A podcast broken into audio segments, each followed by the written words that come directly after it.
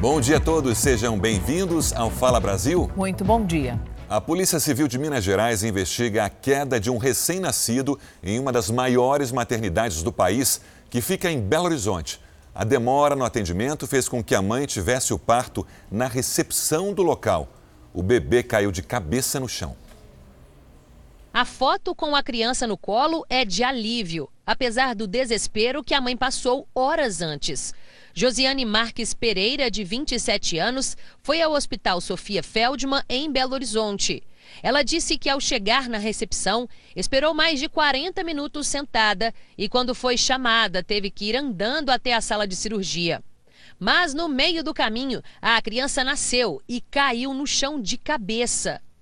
A bebê foi socorrida e levada para outro hospital com traumatismo craniano passou por uma cirurgia e levou 11 pontos na cabeça. De acordo com o último laudo médico, a pequena Olivia passa bem. A preocupação da família é que a queda possa ter causado algum problema que prejudique o desenvolvimento da criança ao longo dos anos. O Hospital Sofia Feldman é a maior maternidade de Minas Gerais e a terceira maior do Brasil, com mais de 10 mil partos por ano e até o momento não comentou sobre o acidente. Centenas de pessoas amanheceram na fila em busca de uma vaga de emprego em São Paulo. Lembrando que o país tem mais de 12 milhões de desempregados. Bom, e a esperança de mudar essa realidade fez com que algumas pessoas passassem a madrugada à espera justamente de uma oportunidade. Mal tinha amanhecido e a fila já estava grande. Mas quando a Roseli chegou, ainda era noite. Sete horas da noite, já pensou? Mas estou firme aqui, ó, esperando, com expectativa de sair com a cartinha na mão, né, do emprego, né? Porque desde ontem aqui não consegui nada, aí é demais, né? Todo mundo atrás de um emprego. Na hora de definir a área. Logística, produção, recepcionista, o que tiver à disposição também, né? Que a gente pode ficar escolhendo muito. Olha, na área de, de cozinha, na área de, de limpeza, a procura que a gente procura mais é essas. E hoje veio determinado em busca de um emprego. Por quê? Porque estou parado, né? Estou desempregado, tenho que procurar um emprego. Tá difícil, né? Meu problema único só que eu precisando. Qualquer trabalho eu faço.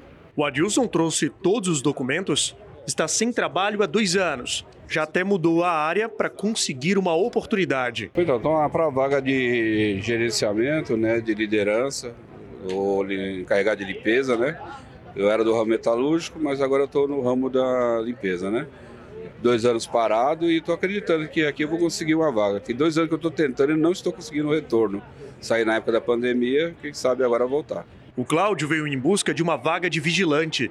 Foi dispensado da empresa que trabalhava há poucos dias. Currículo nas mãos e a expectativa. Ah, sempre lá em cima, né? sempre pensar positivo. Eu creio que eu vou, vou chegar lá. A Islândia é haitiana, tem dois filhos e sabe da dificuldade que está para manter o básico em casa. É muito difícil, porque tudo aumentou. É um emprego pagar um pouquinho. Pagar aluguel também aumentou. Por isso ninguém não pode ficar sem trabalho. Depois de 13 horas de espera, a dona Roseli está entrando neste momento na sede do Sindicato dos Comerciários. Lá dentro, ela vai passar por uma triagem e logo em seguida ter a tão sonhada entrevista de emprego. Ao todo, nesta segunda-feira, estão sendo disponibilizadas cerca de 10.500 vagas no mercado de trabalho. Acredito que muito foi por conta da pandemia que represou muitas das vagas. Algumas empresas fecharam, outras estão abrindo, principalmente por estão precisando de vagas. Então, é um novo momento. Né? As pessoas estão acreditando que a pandemia está terminando ou já terminou e é o momento de iniciar um processo de contratação para o consumo e para as vendas que se avizinham e serem ampliadas a partir de agora. E o eclipse total da Lua pode ser visto em boa parte do planeta na madrugada de hoje, um espetáculo de imagens. Ah, a lua cheia, sempre tão branca hoje ficou vermelha. Talvez você já tenha ouvido falar na lua vermelha ou lua de sangue. A coloração diferente chamou a atenção. A experiência da observação do eclipse, sem dúvida, é um espetáculo inesquecível. Observar os eclipses sempre estão entre os fenômenos celestes que fazem parte da nossa experiência inesquecível da vida. É um lindo espetáculo e o único esforço necessário é de levantarmos a cabeça e deixar-nos maravilhar pela sua beleza. O fenômeno pode ser visto nas Américas, Europa e África. Mas afinal, por que a Lua mudou de cor? A luz que vemos na Lua, na verdade, é um reflexo da luz do Sol. Mas no eclipse, a Terra fica exatamente entre os dois. Esse astrônomo no Chile explica. A Terra bloqueia a luz do Sol e o que passa é apenas a luz que consegue atravessar a borda da Terra. É semelhante a quando vemos o pôr do Sol, que parece laranja ou vermelho. Então, na verdade, a luz está apenas recebendo a luz do pôr do Sol. Aqui no Brasil, o eclipse pode ser visto a olho nu por três horas e meia. Mas quem perdeu a oportunidade vai ter uma outra chance de ver a lua vermelha. Só vai ter que esperar um pouco. O próximo eclipse possível de ser observado por aqui vai acontecer apenas em 2025. Enquanto isso, vale apreciar as imagens registradas na madrugada de hoje, dessa lua bem colorida. Vamos falar agora do frio que vai derrubar as temperaturas em boa parte do país. Essa semana vai ter temperatura abaixo de zero no Rio Grande do Sul. Daiane Daletese, bom dia. O frio por aí promete ser histórico, hein? Bom dia, Sérgio. Bom dia a todos de casa. Olha, Aqui o frio já está dando as caras, mesmo faltando um mês para o inverno chegar. Para a gente ter uma ideia, hoje já geou em várias cidades aqui do estado. Nesse momento, aqui em Porto Alegre, os termômetros estão marcando 9 graus. E olha, a temperatura foi caindo durante a madrugada e realmente agora está mais frio porque a sensação de vento está maior, aquela sensação térmica venta bastante já na capital gaúcha. E olha, esse ciclone extratropical que está sobre o estado, ele realmente vai ganhar força durante a próxima madrugada, agora madrugada de terça-feira, e aí os meteorologistas apontam risco de neve em muitas cidades aqui do Rio Grande do Sul, como Gramado e Vacaria. Voltamos ao estúdio com vocês. Obrigada, Daiane. No Paraná, pelo menos cinco cidades devem ter temperaturas perto de zero grau. Vamos ao Paraná com a Adriana Lopes. Bom dia, Adriana. Já está frio por aí em Curitiba agora? Oi, Mariana, bom dia para você, bom dia a todos que assistem ao Fala Brasil. Sim, muito frio aqui, viu? Um vento gelado e como a gente pode acompanhar essa massa de ar frio que atinge o Brasil, não vai deixar o Paraná ileso. E aqui no sul, sim, as temperaturas despencam bastante. Hoje, a previsão de temperatura mínima aqui para Curitiba é de 9 graus, não deve chover e a máxima não deve passar dos 18. Mínima Mas... de 9, máxima de 18 graus. Pois é, frio também no Paraná. Está faltando o quê? Santa Catarina. A expectativa é de que possa até nevar. Vamos para lá então com Paulo Miller. Paulo, bom dia. O catarinense não está acostumado não com frio? Tá acostumado não, Sérgio. Bom dia para você, para quem está acompanhando a gente, viu? A gente está hoje em Florianópolis aqui, a gente amanheceu basicamente aí com 17 graus, mas a sensação que a gente tem na rua é de muito mais frio. O tempo tá bom por aqui até, ó, o céu tá aberto aí, tem poucas nuvens por aqui. Algumas pessoas estão encasacadas já na rua, justamente porque a gente não está acostumado com esse frio. Entre amanhã e quarta-feira tem previsão de neve aí na Serra Catarinense, principalmente na região de São Joaquim. As temperaturas podem chegar aí a menos 2 negativos aqui no estado de Santa Catarina. Há também um alerta da própria Defesa Civil de um ciclone para essa semana, também entre terça e quarta-feira, onde os ventos podem chegar aí a 100 quilômetros por hora. E dessa vez há uma condição diferente. Os ciclones eles são até comuns aqui em Santa Catarina, mas dessa vez eles vêm no sentido oposto, do mar para o continente, o que exige mais atenção, principalmente de quem vai para navegação. Então, tempo aberto, tá com sol aqui em Santa Catarina, mas a gente deve bater os queixos por aqui nos próximos dias. Mariana, Sérgio. Obrigada, Paulo. E o paulistano também tem que se preparar para o frio. A capital, em São Paulo, tem previsão de chegar a uma temperatura de 6 graus durante a semana. A máxima de segunda a sexta não deve passar dos 24 graus. Em algumas cidades do estado, como em Campos do Jordão, que fica no alto da serra, os termômetros podem marcar até um grau negativo. Como eu sou um carioca em São Paulo, só é. dois invernos, sua dica, Mariana. Olha, eu acho que você devia começar a usar aquelas meias, sabe? Bem peludinhas, para ficar em casa. Ah, Essa ah, é uma dica casa, bem um paulistana. Boa. Marcar uma consulta e não aparecer virou um problema no SUS para todo o Brasil. O número alto de faltas faz com que as pessoas que realmente precisam fiquem sem ter horário disponível, além de gastar muito dinheiro em algumas capitais, como São Paulo, por exemplo. O número de ausências chega a 30% das marcações. Já faz quase um ano que a dona Maria vive à base de analgésicos. Aos 59 anos de idade, a empregada doméstica convive com uma dor crônica. Nas mãos, os pedidos de exames de raio-x. O tempo passa e a doença ainda não diagnosticada parece ter piorado. Depois de várias madrugadas esperando por atendimento no posto de saúde, Dona Maria conseguiu uma consulta. Ela foi encaminhada para fazer exames de sangue e radiografia. Um ela já fez, o outro não deu nem para agendar. É difícil porque eu tenho que me deslocar até lá. Eu chego seis da manhã, saio de lá quase meio-dia, sem atendimento, e aí eu tenho que ir para o trabalho ainda, né? E aí, como, como eu não recebi atendimento, eu não recebo, não tenho atestado. Aí fica difícil, eu tenho que explicar no serviço que eu fui no posto. Números divulgados pela Secretaria de Saúde de Porto Alegre apontam que 10% dos usuários do SUS na capital gaúcha agendam consultas, mas não comparecem. São mais de mil marcações perdidas todo mês. Só que esse problema todo não é exclusivo de Porto Alegre. O drama enfrentado pela Dona Maria é vivenciado por milhares de brasileiros.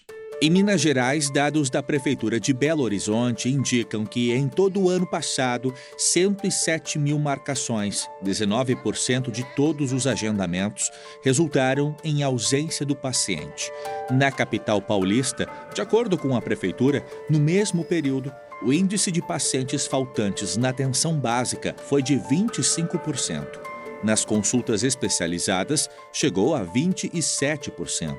Para reduzir os transtornos com esse tipo de situação, o município oferece há cinco anos um sistema em que o paciente consegue, pelo celular, agendar, confirmar, remarcar e até cancelar com antecedência, liberando a vaga para outros pacientes. Uma capacidade instalada que se perde nesse prestador.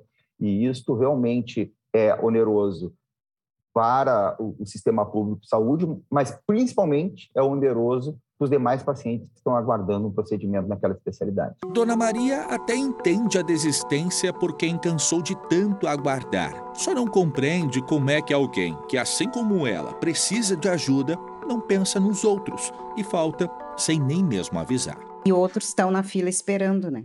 A senhora é uma dessas pessoas? E eu sou uma das que estou esperando, né? É um desperdício, na verdade, né? Para a saúde pública tá difícil em todos os lugares, né? Não é só no nosso posto aqui. Então, como eu não posso pagar, eu vou ter que esperar. A esperança da senhora é que isso se resolva o quanto antes? Quanto antes, né? Porque a gente não está pedindo um favor, é uma, um direito nosso, né? Que temos. A Índia é o segundo maior produtor de trigo do mundo e o calor severo que o país enfrenta agora fez com que o governo suspendesse temporariamente as exportações. E especialistas acreditam que isso pode ser bom para a economia brasileira, porque o país, e também é exportador de trigo, ele possa conquistar novos mercados. O sol nasce e a população de Nova Delhi se prepara. Mais um dia escaldante virá pela frente. Os termômetros estão chegando a 50 graus Celsius. São as temperaturas mais altas em mais de 100 anos. A intensa onda de calor está afetando a produção agrícola. Para evitar que os preços locais subam muito, o governo indiano bloqueou a exportação de trigo. O país é o segundo maior produtor de trigo do mundo e vinha lucrando com a alta nos preços porque outros dois concorrentes, a Ucrânia e a Rússia, pararam de exportar o produto por causa da guerra. Com o bloqueio indiano, pode faltar trigo no mercado e o preço deve subir novamente, o que pode beneficiar o Brasil, que também é um grande exportador. Fora do campo, na cidade de Jodhpur, caminhões tanque jogam água para ajudar a esfriar as ruas. Para quem vive da construção, as altas temperaturas se tornaram insuportáveis. E depois de um longo dia de trabalho no sol, voltar para casa oferece pouco alívio. Nosso telhado fica extremamente quente. Não há descanso. É só dor e miséria, diz o trabalhador. Ele e a esposa ficaram tão desidratados que precisaram de tratamento. E sem trabalhar, não entra dinheiro para alimentar a família. Um drama que parece distante de um final feliz. E a Finlândia confirmou que vai pedir adesão à Aliança Militar do Ocidente, a OTAN, comandada pelos Estados Unidos. Uma decisão que já começou a gerar reações no mundo todo, principalmente a reação da Rússia e da Turquia, a Turquia que faz parte da OTAN. Vamos à Europa com a Bianca Zanini. Bianca, boa tarde para você. Para apoiar essa adesão da Finlândia, a Turquia fez certas exigências ao país europeu. Quais são? Bom dia, Mariana. Bom dia a todos. O governo da Turquia exigiu que tanto a Finlândia quanto a Suécia, que também já demonstrou interesse em fazer parte da OTAN, parem de apoiar grupos que são considerados terroristas na Turquia. A aprovação da Turquia nessa aliança é fundamental, já que o país também faz parte do bloco militar e para entrar na OTAN é necessário que todos os 30 países deem um parecer positivo para a Finlândia. Já a Rússia se manifestou hoje cedo sobre a decisão e disse que é um erro grande que pode ter consequências de longo alcance. Volto com vocês no estúdio. Obrigado, Bianca. Nos próximos quatro anos, a indústria brasileira vai precisar de quase 10 milhões de novos trabalhadores. E a gente mostra agora para você um levantamento dos segmentos que devem criar o maior número de vagas. Até 2025, o Brasil precisará qualificar 9 milhões e 600 mil pessoas em ocupações industriais. As tecnologias estão impactando as profissões e por isso a necessidade de requalificação ou de aperfeiçoamento da mão de obra da indústria. A previsão é que em quatro anos devem ser criadas 497 mil novas vagas em ocupações industriais, saltando de 12 milhões e 300 mil para 12 milhões e 800 mil o número de empregos formais. O levantamento faz parte de um estudo realizado pelo Observatório Nacional da Indústria, que criou um mapa do trabalho industrial. Mas quais são os setores que mais precisarão formar profissionais até 2025? A primeira posição do ranking está na área de transversais. As áreas transversais são aquelas ocupações que os profissionais formados nessas áreas, por exemplo, um, um, eletricista de manutenção, ele trabalha tanto no setor industrial quanto no setor de comércio, de serviços. Depois aparece o setor de construção, metal mecânica, logística e transporte e alimentos e bebidas. Oportunidades na indústria não faltam. A Lana resolveu investir nos estudos de capacitação durante a pandemia. O sonho dela é trabalhar na indústria têxtil. A lista de opções da área é grande. A gente consegue fazer toalha, tem o tapete também que a gente faz aqui. Na malharia a gente pode fazer cachecol, a gente faz meias. Essa área do Senai é onde funciona o curso técnico têxtil aqui em São Paulo. Nessa máquina os alunos aprendem a fabricar toalhas, já naquela máquina ali, os alunos vão aprender a fabricar um tecido plano. Esse curso forma por semestre aproximadamente 60 alunos. Faltam apenas dois meses para a Lana sair formada. Fica a ansiedade de conquistar um emprego no setor. Não importa a época, o que está passando, a gente nunca deixa de se vestir, nunca falta um lençol na nossa cama, então acho que é uma área que você consegue emprego muito bom. Seja qual for a escolha da profissão, o mais importante é se preparar mais de 80% dos estudantes que fazem curso no Senai, eles conseguem um emprego e até um ano depois da sua conclusão do curso. O Ismael já trabalha numa empresa de malha em Guarulhos, na Grande São Paulo. Ele resolveu apostar em curso de aperfeiçoamento na área e quer continuar estudando. Pretendo continuar na área têxtil, fazer uma pós-graduação quando eu terminar o técnico, talvez um técnico vestuário ou texto moda. O objetivo é abrir o próprio negócio. Ah, eu quero inovar bastante a moda, de repente abrir uma loja. O deputado Paulo Dantas, do MDB, foi eleito neste domingo governador de Alagoas para um mandato tampão. A votação indireta foi feita pela Assembleia Legislativa do Estado. Paulo Dantas e José Vanderlei Neto, que foi eleito vice, ficam no cargo até o dia 31 de dezembro. Eles foram escolhidos pelos deputados de Alagoas, depois que o então governador Renan Filho deixou o cargo para disputar o cargo de senador nas eleições em outubro.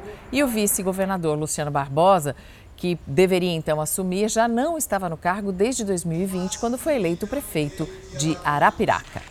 Enquanto mais da metade dos brasileiros vivem em situação de insegurança alimentar, o país desperdiça quase 30 milhões de toneladas de alimentos por ano. No esforço para tentar diminuir a fome, uma nova lei autoriza restaurantes e supermercados de São Paulo a doarem as sobras dos alimentos que vendem.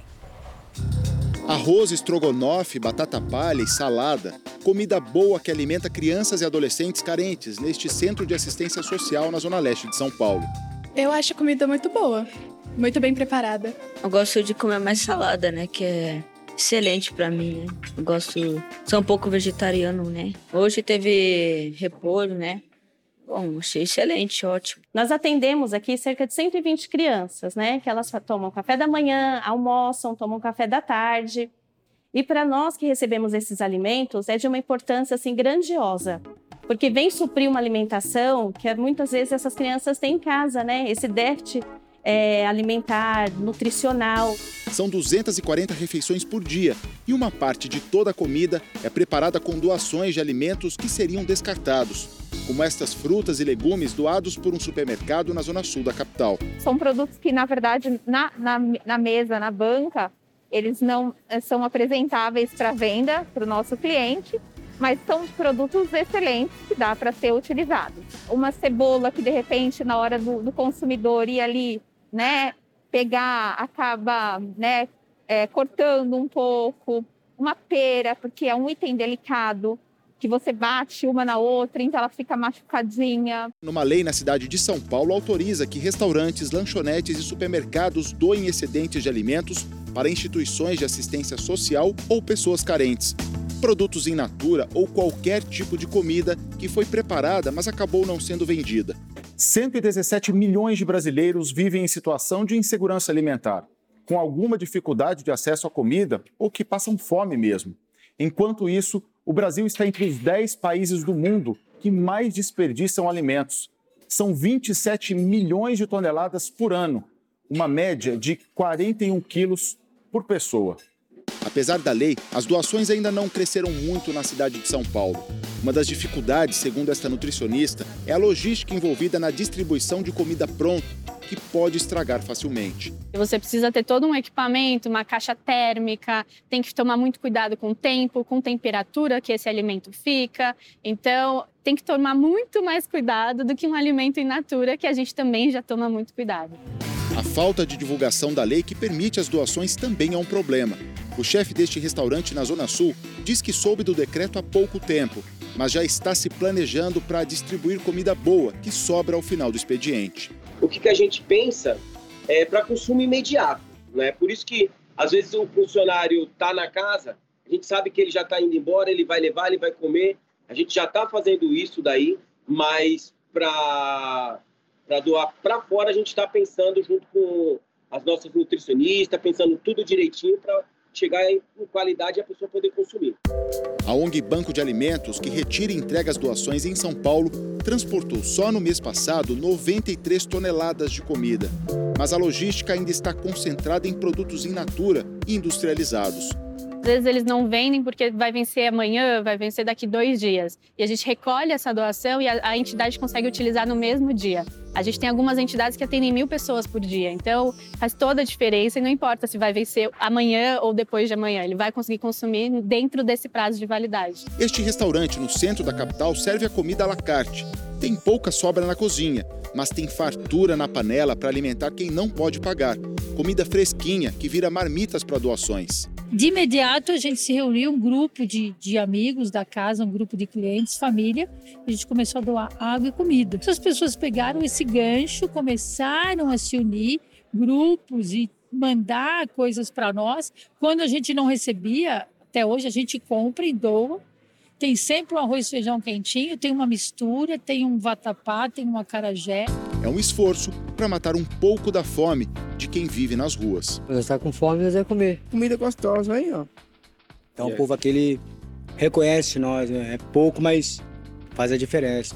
Diante de um cenário desse que nós estamos agora, né, ainda vivendo um período ainda de, de pandemia, os reflexos estão aí, o alto índice de desemprego, né? E isso impossibilita essas famílias poderem ter uma alimentação digna em casa. A gente precisa aumentar esse número, a gente precisa aumentar esse quadro, essa conscientização né, das empresas, dos empresários, dos supermercados, dos restaurantes.